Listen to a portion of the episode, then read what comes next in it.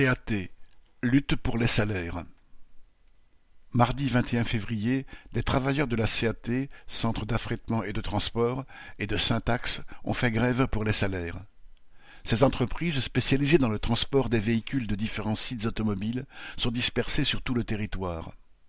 Les travailleurs, confrontés aux mêmes fins de mois impossibles dans toutes les régions, ont démarré leur mouvement en même temps sur une douzaine de sites, de taille plus ou moins importante, entre autres près des usines Renault ou Toyota.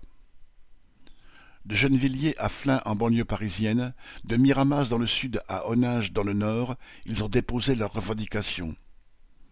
Alors que la direction propose 4%, très insuffisant face à la hausse des prix, ils veulent 7% d'augmentation de salaire, 15 euros minimum de l'heure pour les chauffeurs, ainsi qu'une prime pouvoir d'achat de 1000 euros minimum. Ils ont également inscrit le paiement des heures de grève dans leurs revendications.